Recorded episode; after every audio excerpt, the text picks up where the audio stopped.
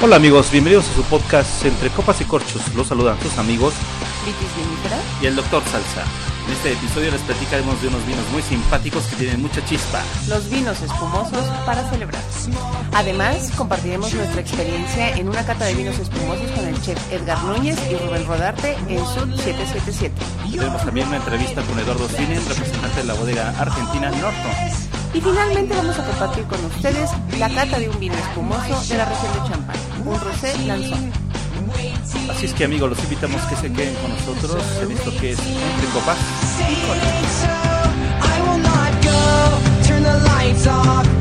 y.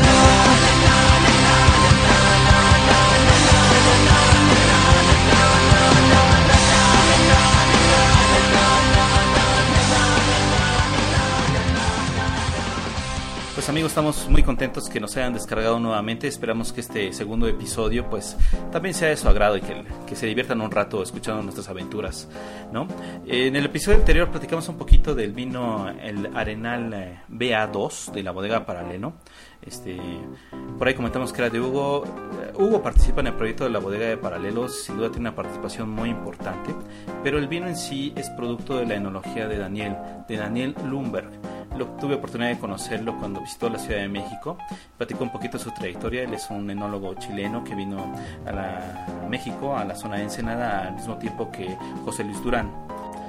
Este, pero pues cuéntanos, Vinifera, ¿qué, ¿qué has probado interesante en estos últimos días? Bueno, en esta última semana eh, hemos tenido mucho trabajo, los dos. Uno, alguno compartido, Un trabajo bastante agradable. alguien tiene que hacerlo, sin duda. Eh, hemos probado Casa Madero B, que era un vino que muchos de nosotros estábamos esperando porque es el primer rosado de Casa Madero, un 100% Cabernet. Ese vino V de, Casa Madero, pues tiene un color así bastante bonito, bastante interesante, ¿no? Vitis. Sí, es un vino muy brillante, eh, un vino joven y con un tono salmón casi apiñonado. Sí, un rosita muy agradable a la vista. muy, muy, eh, muy interesante a la vista. También muy interesante a nariz. Afrutado, suave, eh, bien equilibrado en nariz. Y en boca tiene así como que también sabores muy intensos a fruta, ¿no? A mí me recordó mucho el durazno. Sí, el durazno y sobre todo la persistencia, persistencia media con un final herbal muy interesante. Excelente. El otro vino del que les quiero hablar es Caricia 2009, un 100% Sinfandel, que compartió con nosotros la semana pasada Thorsten Schege, que está a punto de irse a trabajar a la región de Languedoc con Hugo da Costa. Pobrecito, debería llevarnos en la maleta. Sí, ¿verdad? Va a sufrir muchísimo, pero ya se comprometió con nosotros a hacer muy buen trabajo para quedarse ahí un par de años y nosotros vamos Que a ir a dé vis- tiempo de ahorrar para que lo visitemos. Lo vamos a visitar y vamos a hacer pizca en, en Languedoc. Bueno, no, quizá lo mío sea... bodega. La cata. Sí, sin duda, sí, la cata lo exactamente. Bueno, entonces este, este 100% Sinfandel, Caricia, tuvimos la suerte de saber todo el proceso y todas las penurias que pasó Thorsten para la elaboración de este 100% Sinfandel. Y además de eso, eh, lo que queremos compartir con ustedes es, es un vino que no va a ser accesible a todo público porque es una edición limitada. Es Una el producción muy pequeña, ¿no? Sí, es el primer vino de, de Thorsen. Y además de eso, pues para ser el primer hijo, le salió muy bien. Pero dicen que los papás aprenden con sus primeros hijos siempre, ¿no? Pero muchos los echan a perder. En este caso, Thorsten no, le quedó muy Eh, bien quedó el primer buen hijo. vino, está interesante, muy, muy frutal para mí, pero está interesante. Muy frutal y lo sorprendente es la persistencia. La persistencia en boca es una persistencia alta. Y tuvimos la suerte de tener en mesa al propio Thorsten, quien nos recomendó que el mejor maridaje con ese vino eran las trufas de chocolate amargo. Hasta nos llevó unas trufas de chocolate belgas Belga. bastante bastante rico. Yo creo que sí eh, quedó muy, muy rica la, la armonía entre las trufas y el vino. Efectivamente conoce bien su producto y por supuesto, si tienen la oportunidad de probar Caricia 2009 o cualquier otra añada que vengan próximamente, por favor, eh, prueben el vino de Thorsten. Yo por mi parte, este, en esta semana tuvimos el privilegio de acompañar a la empresa Trinergia a celebrar su primer aniversario y pues, le agradecemos a, a Rodolfo y todo el equipo que nos haya invitado. Este, fue una celebración realmente muy bonita y ahí eh, nos encontró con el más reciente vino de Christoph Gerner de, la, de su línea Macuset que se llama este Syrah. Eh, y estaba muy rico ese vino, se- me, me gustó mucho su, su potencia aromática, su, su paso por el paladar y sobre todo como que esos eh, eh, toques de especiados, de canela. este, Mucha barrica, ¿no? mm, Sí, estaba muy rico. Es un vino interesante. Yo creo que sí es para acompañar alimentos, pero pues, a mí me gusta mucho esa línea de vinos Macuset.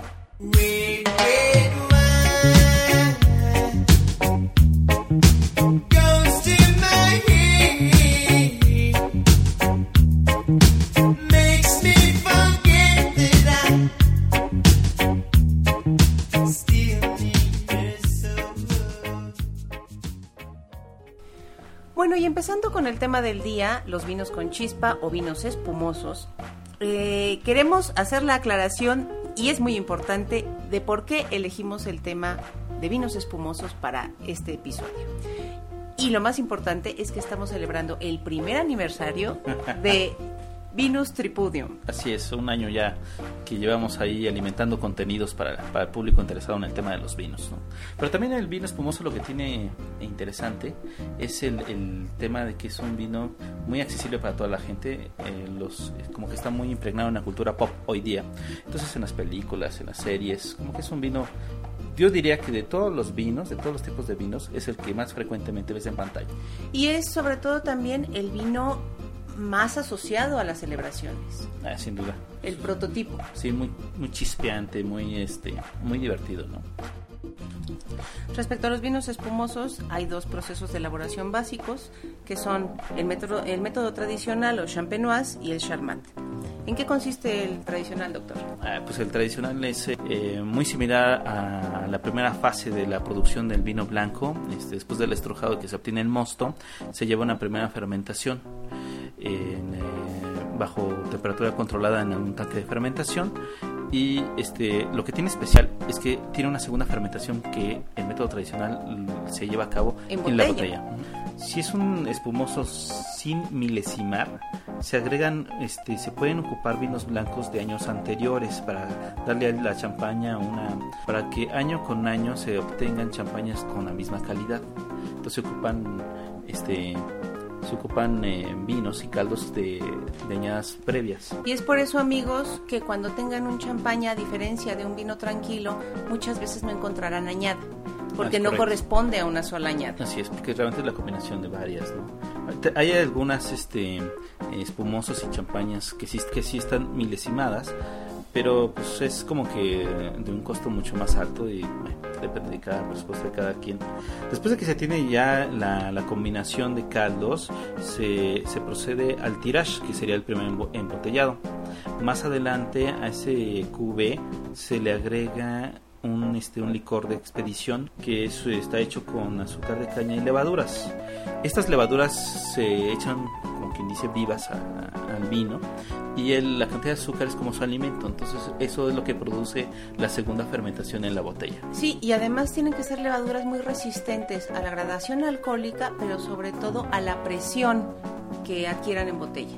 Tienen que tener una pared celu- celular mucho más resistente que cualquier otra levadura.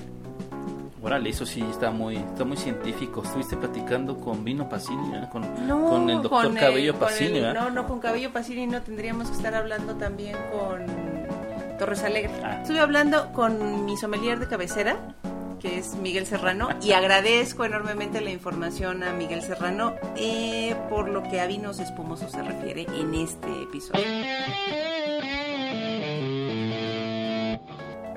El remouage que se hace en pupitres inclinados con la finalidad de que las levaduras muertas se vayan hacia el cuello de la botella y después se hace el degüelle.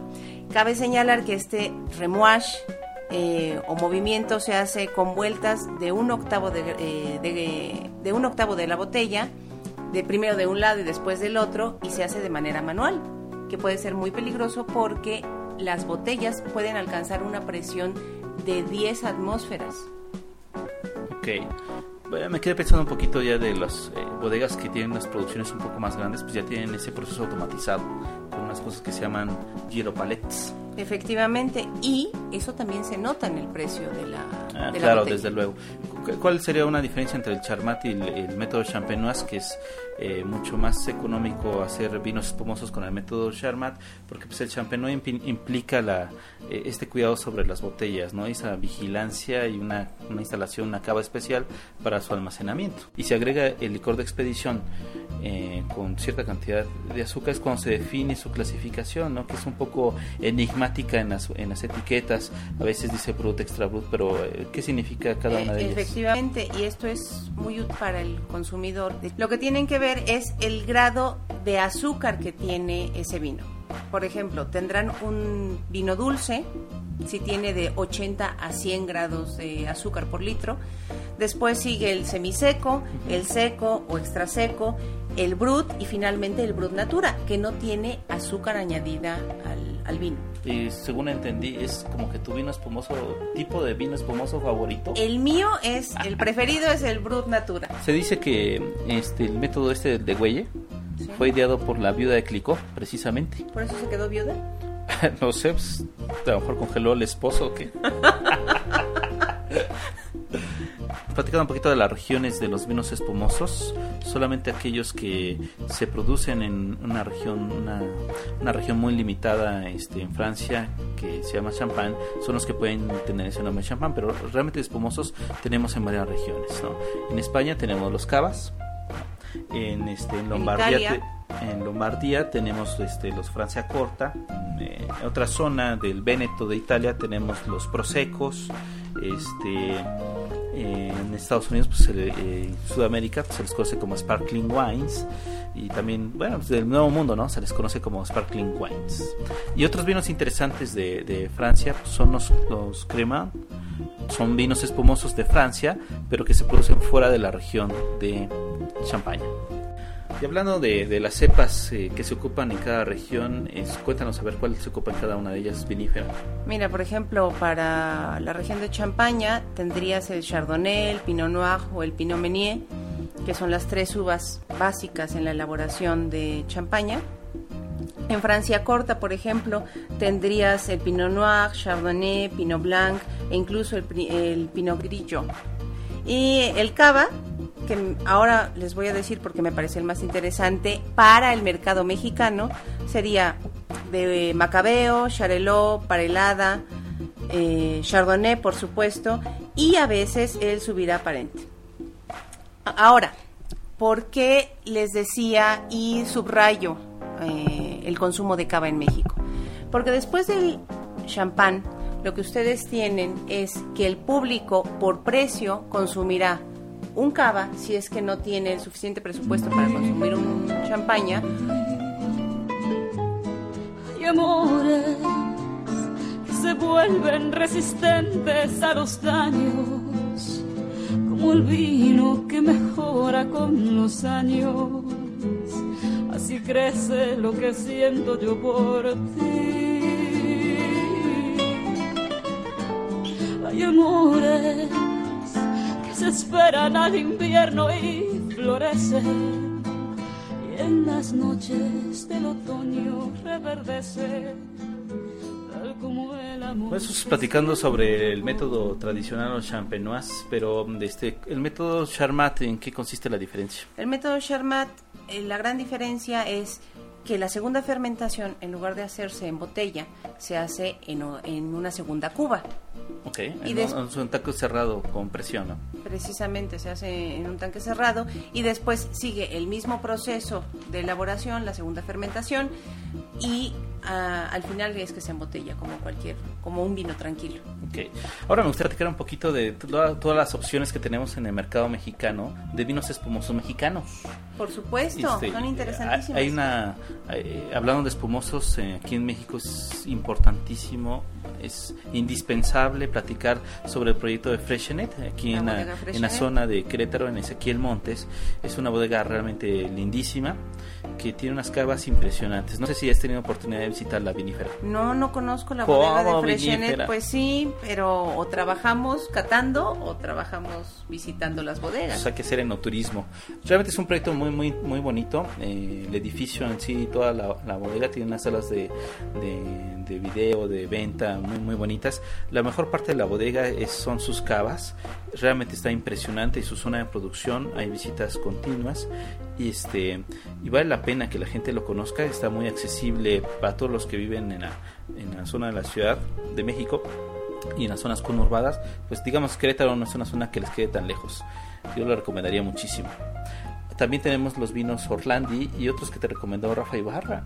Ah, sí. Rafa Ibarra nos hizo recomendaciones Yo y no no los tengo, solamente y no pero- solamente Rafa Ibarra, sino también eh, tenemos que agradecer en este momento, aprovechamos para agradecer a todos nuestros amigos que dejaron comentarios en, en nuestro perfil de Facebook, Copas y Corchos, sobre los vinos espumosos de su preferencia. Claro.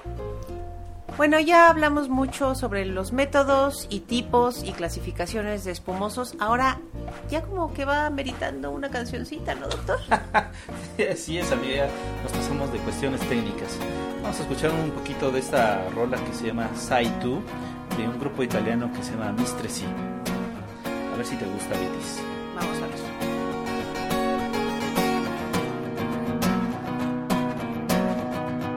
Da quel giorno che ti ho vista, la mia mente non sa dire basta. Nei tuoi occhi così neri mi specchiavo fino ieri. Nei miei sogni tutti insigui e quante volte li deprimi. La tua bocca rimane dolce assaporando la mia. Sei tu, sei tu, sei tutto per me. Sei tu, sei tu, sei tutto per me.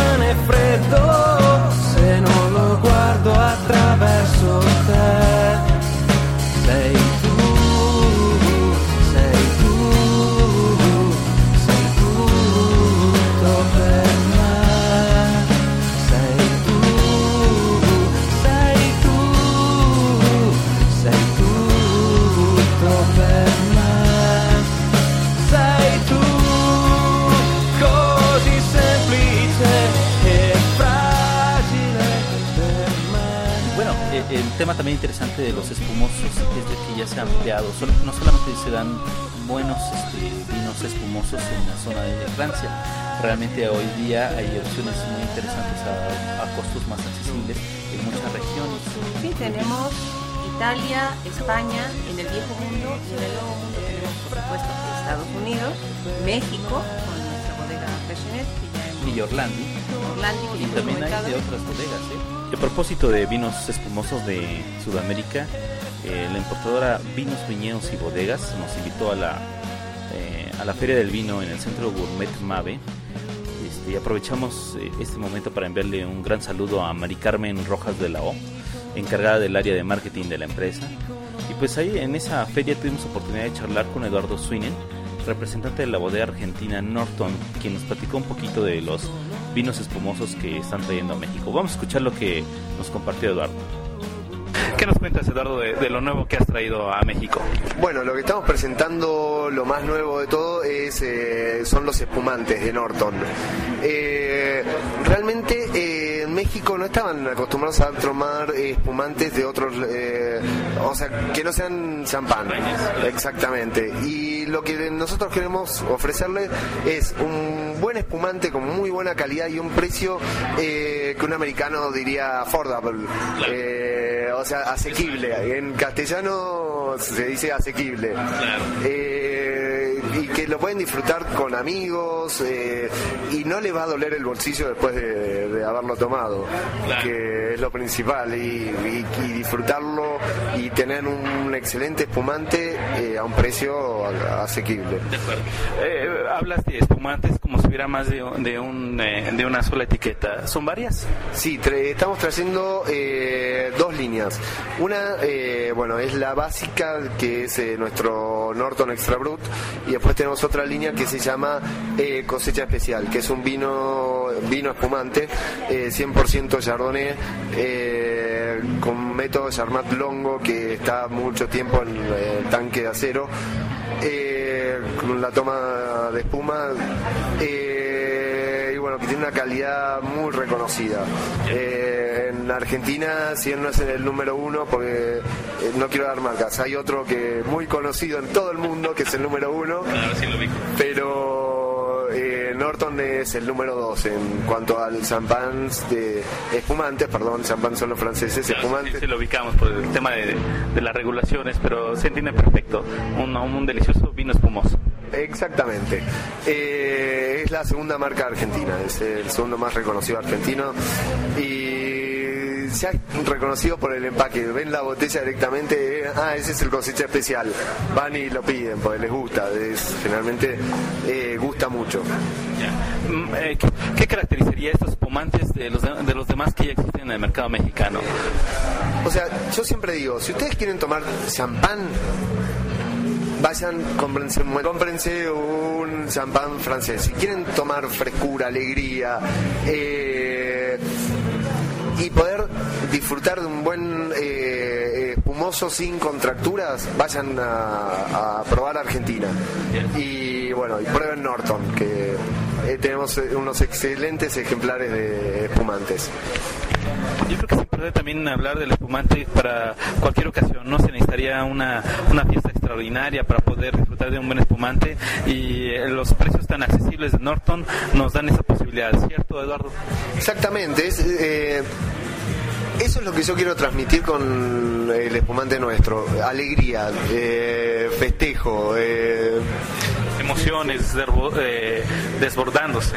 exactamente, festejo, alegría eh, y brindis eh, con amigos. es un vino para festejar.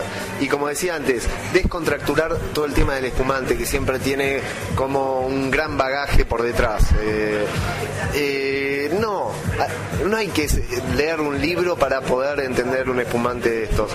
Es tomarlo y me gusta, no me gusta y listo. Eh, espero que digan me gusta, pero bueno. Desde luego, yo creo que es un espumante muy, muy interesante. El Brut y el Extra Brut de eh, reserva especial, no, es No, y eh, cosecha especial. cosecha especial, perdón. Bueno, es- eh, primero el tipo de uvas. eh, el cosecha especial es 100% Chardonnay. Este Chardonnay puede tener algo de Chenin también. Eh, después, bueno, el método de fermentación, el eh, Charmat Longo, que digo, eh, que por lo general, ayer estaba hablando con otra persona y decía, ah, no es Champanoise, es Charmat. No, eh, pero el Sarmat la verdad hace que podamos tener una producción muy pareja, o sea, eh, todas las botellas van a tener una eh, Calidad consistente. Exactamente, muy consistente, una calidad similar. Eh, y nos permite poder ofrecerlo al precio que lo estamos ofreciendo. Es- si no es botella por botella, mover eh, y cada botella es un mundo luego. Son eh, las bondades de eh, el Charmat y en el caso del cosecha especial es el Charmat Longo porque está más tiempo en el tanque de fermentación en contacto con las lías. De acuerdo. ¿Dónde enfocarnos? Primero, conocer.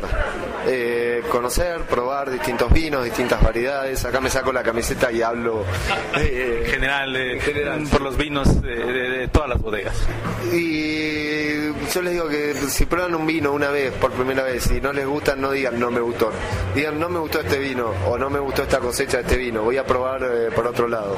Y al que recién empieza, le recomiendo empezar por vinos jóvenes, que son más fáciles de beber y le va a gustar. eh, eh, va a ser mucho más apetecible para él tomar esos vinos jóvenes que un reserva o un gran reserva, vino con mayor complejidad. Disfrutar del vino, pero pues, acompañado con la rica gastronomía de que sea en el país, es una, una excelente oportunidad para conocer pues, todos los vinos, ¿no? incluyendo toda la línea de, de Norton. ¿no? Pues muchas gracias, Eduardo, te, te agradezco muchísimo estas- este para contestar estas preguntas y pues mucha suerte, mucho éxito. Bueno, no, muchas, muchísimas gracias a ti y bueno, lo que necesites eh, a tu disposición. Muchas gracias. Chao. Me gustan las mujeres, me gusta el vino. Y si tengo que olvidarlas, me voy olvido.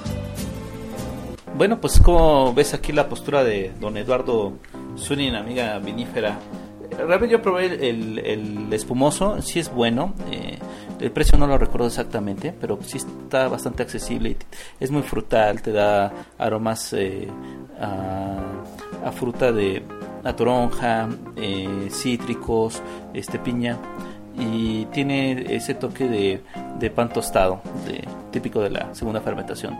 Y es una propuesta interesante porque recordemos que así como sucede con los vinos tintos, con los vinos blancos, con los vinos tranquilos en general, también la propuesta de consumir vino espumoso o vino espumante, eh, Ah, bueno, eso sí, de espumante es lo mismo que vino espumoso. sí, como decía Eduardo, vivo- vino Creo que ellos están espumante. acostumbrados a decirles espumantes.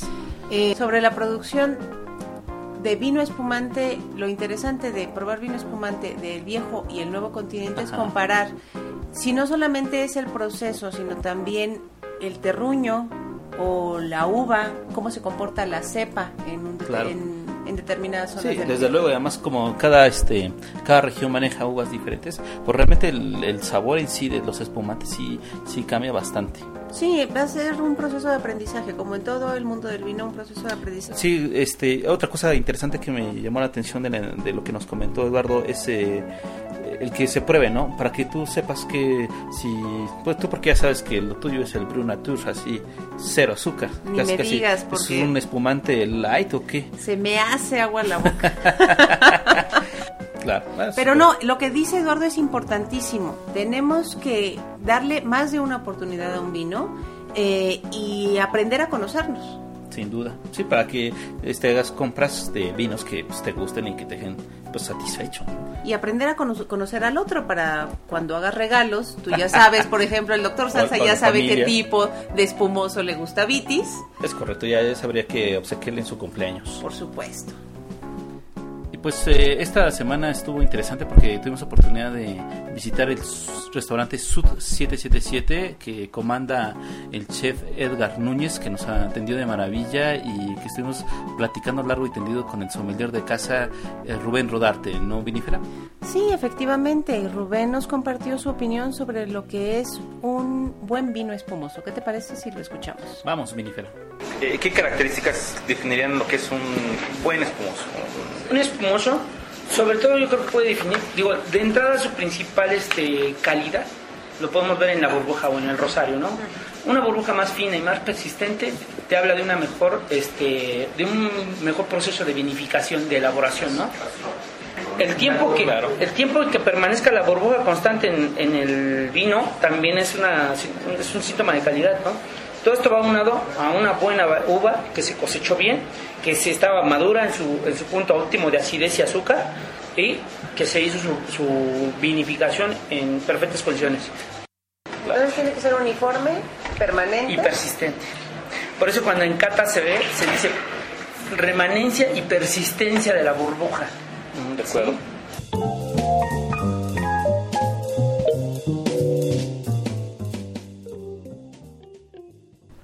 Bueno, pues para festejar lo de Venus Tripudium y este segundo episodio que afortunadamente sí llegamos, ¿qué escuchamos hoy, este amiga vinífera? Bueno, para hoy tenemos un lanzón rosé, brut, con un añejamiento en botella de tres años. ¿Pero qué es? Este, ¿Una cava o qué es? Es un champaña, Ah, es por supuesto.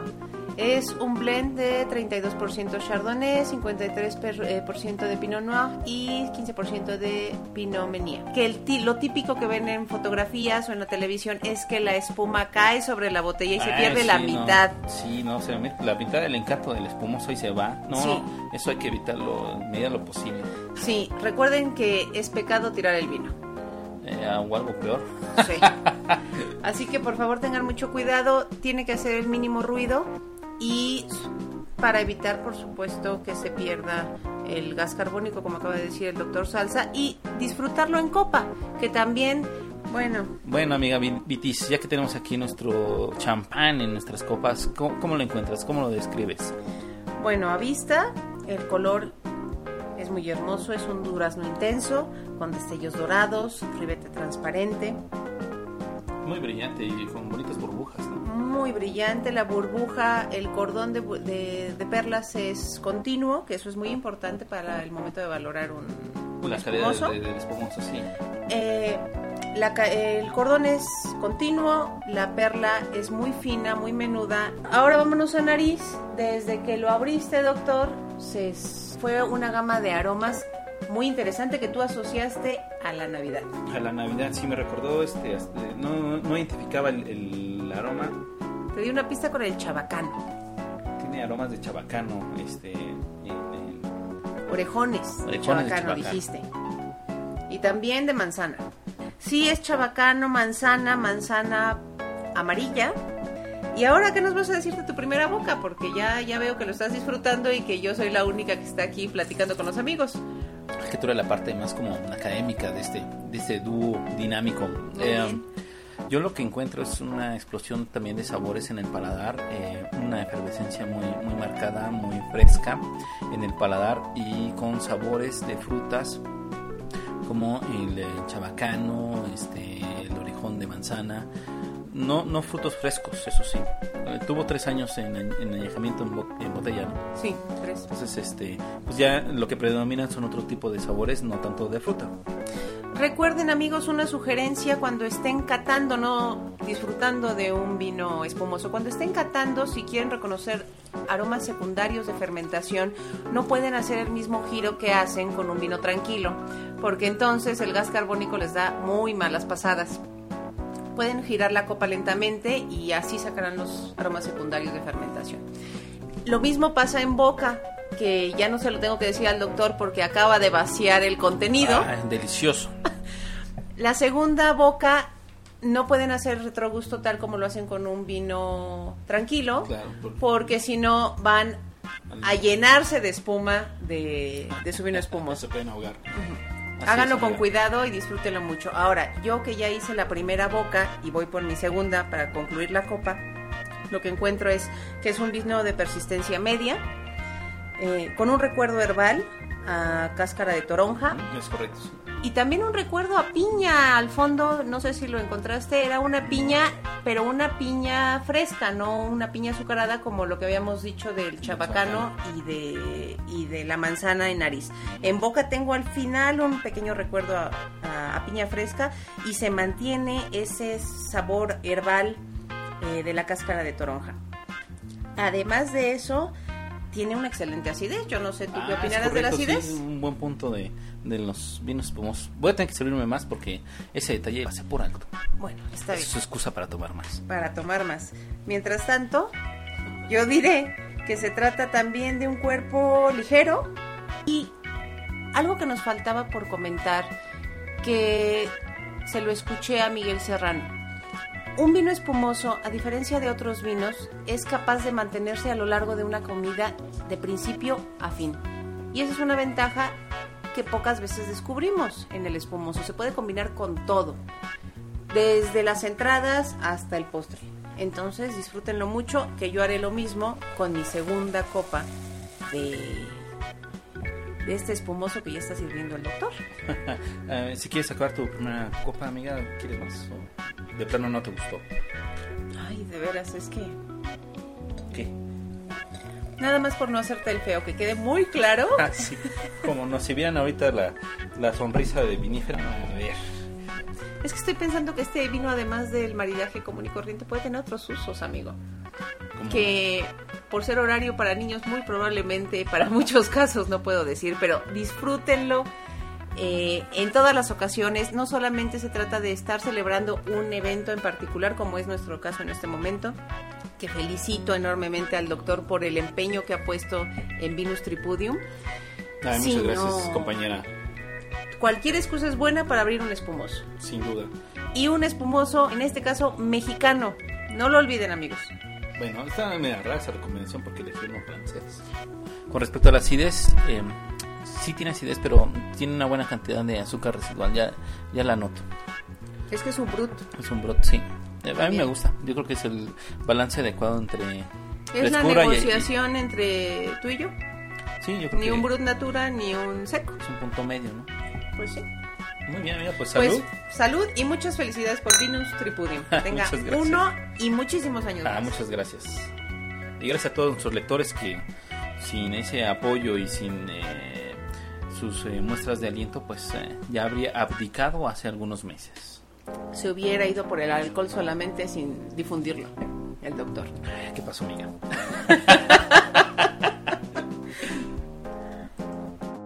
Tenemos que dar un agradecimiento especial a tres de nuestros amigos. Vinífero, Torcheque y Tere Delgado, quienes hicieron comentarios puntuales sobre las catas que estamos haciendo en estos episodios y que nos van a servir muchísimo. Y es empezar del episodio número 3 en adelante Así es. a hacer un ejercicio muy interesante, que consiste en qué, doctor? El ejercicio consiste en que vamos a mencionar cuál es el siguiente vino que vamos a, a catar para que este público pues se vaya preparando, ya sea que con- compre el vino, lo pruebe en casa y nos eh, regalen sus notas de cata en, en la página de www.copasicorchos.com o nos dejen sus comentarios en, en- en el perfil de Facebook que es Copas y Corchos, este o que lo Mejor aún, Ajá. Que se reserven un momento en la noche para escuchar copas y entre copas y corchos, estén listos con algún quesito al lado y descorchen el mismo vino que nosotros vamos a descorchar para que en el momento en que nosotros les estemos compartiendo nuestras experiencias, ustedes también tengan las propias y discutamos después. Ah, me parece excelente, ya tan solo de imaginármelo ya, ya se me antojó. Para que no nos ejercicio. tengan envidia. No nos tienen envidia, amigas, porque tú lo sabes, pero ellos disfrutan mejores vinos que nosotros. Exactamente. Sintonía de practicar un ejercicio común entre ustedes y nosotros de este lado. Nuestra siguiente propuesta es un vino de Santo Tomás, un Siroco Reserva 2004, que esperamos puedan adquirir durante estas dos semanas que vienen o eh, el mismo día que ustedes decidan descargarnos. Y ya compartiremos con ustedes todas nuestras experiencias. Recibimos todos los comentarios previos durante estas dos semanas, como ya dijo el doctor, en la página o el perfil de Facebook.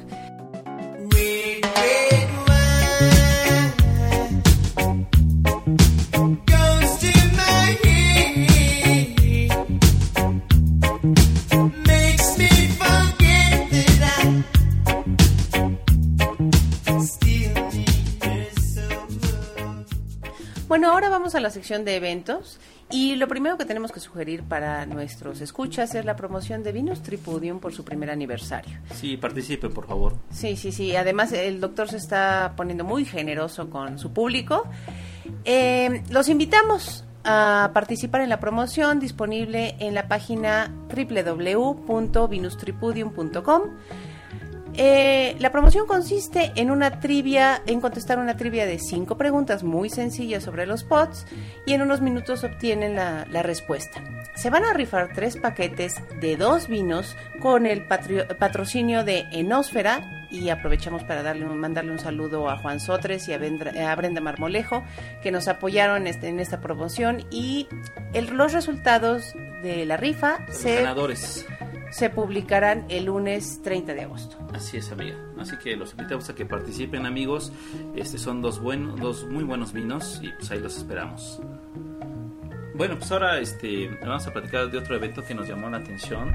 Este es de Barón Balché, eh, que se llevará a cabo el próximo 4 de septiembre a las 5 de la tarde, que consiste en catar eh, algunos vinos de Barón Balché. Más que catar, es como una comida maridaje de los vinos Barón Balché sobre trajineras en, el, eh, en los canales de Xochimilco. Entonces suena bastante interesante y yo creo que es eh, algo que es muy adecuado de combinación de vino mexicano con el paisaje único que nos provee Xochimilco. Y además en ocho tiempos y con mariachi. ¿A poco? Sí, Si no, no lo sí, había sí. notado. Pues excelente. Cuenta por ahí una amiga que nada más los vio pasar en la, en la edición previa y se murió de Se, envidia. se le antojó, dijo, voy en la trajinera equivocada. Así es. Muy bien. Bueno, el siguiente, la siguiente recomendación, doctor. Ah, pues la siguiente recomendación es el, el Gourmet Show que se llevará a cabo el próximo 2 al 4 de septiembre, pero ahora en el World Trade Center. Es un eh, evento que promueve el buen comer en México y pues trata de reunir a actores comprometidos de alimentos y bebidas para, para anunciarlos y compartirlos con el público, ¿no? El otro evento que queremos mencionar es en septiembre en San Miguel de Allende. Cuatro cenas, cuatro experiencias y magníficos vinos mexicanos de Casa Madero. Para celebrar el, el bicentenario, ¿no? Vinifera, eso, así que septiembre va a ser un, un mes muy lleno de vino mexicano. De vino mexicano y de todo lo mexicano habido y por haber. Un viaje gastronómico maravilloso. Pueden comunicarse a tourdecatamexico arroba mariu al final u punto mx. Pero ¿en qué consiste este evento, Vitis? Pues mira, son cuatro cenas con temas prototípicos de la independencia y en general del bicentenario. Empiezan con una cena de México colonial, después México independiente, México del porfiriato, y finalmente el México contemporáneo, ¿no?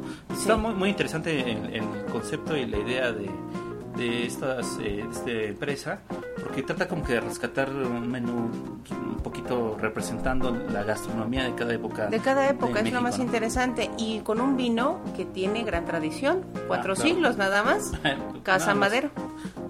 Nada más, amiga. Ya saben, si nos quieren invitar, amigos, eh, ya saben dónde contactar al doctor Salsa y dónde contactar a Vitis por si nos quieren llevar a San Miguel de Allende. Amigos, pues es el final de este episodio de Entre Copas y Corchos. Les agradecemos su atención. Y su preferencia, eh, les agradecemos muchísimo que nos hayan descargado.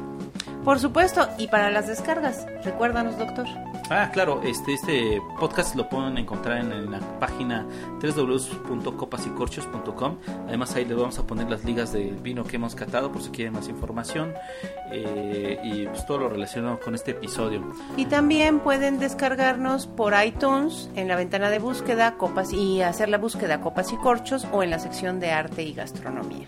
Ahora que si quieren este, descargar el, el archivo en su máquina, a partir de la página pueden descargarlo este, como archivo MP3 o incluso suscribirse a través de la liga RSS que ahí les, ahí les compartimos. Perfecto. Bueno, pues eh, amiga vinífera, es un placer. Espero que te haya gustado el champaña y el- toda la historia que hoy compartimos con nuestros escuchas. Este, les recordamos que nos pueden seguir en Twitter. En, este, ahora hemos creado una cuenta para, para el podcast que llamamos arroba copas y corchos. O de forma personal, si quieren seguir las aventuras de Vitis Vinífera, su Twitter es V vinífera. ¿Y el del doctor es? de Resalsa MX. Pues muchas gracias, amigo. Muchas gracias por seguirnos. Por favor, síganos descargando y todos sus comentarios serán bienvenidos. Hasta luego. Adiós.